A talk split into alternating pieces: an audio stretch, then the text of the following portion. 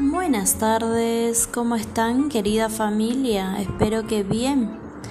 Eh, en esta oportunidad eh, la idea es compartir con ustedes algunos testimonios, experiencias de los alumnitos de tercer grado, de cómo se sintieron en la primera semana eh, de clases presenciales.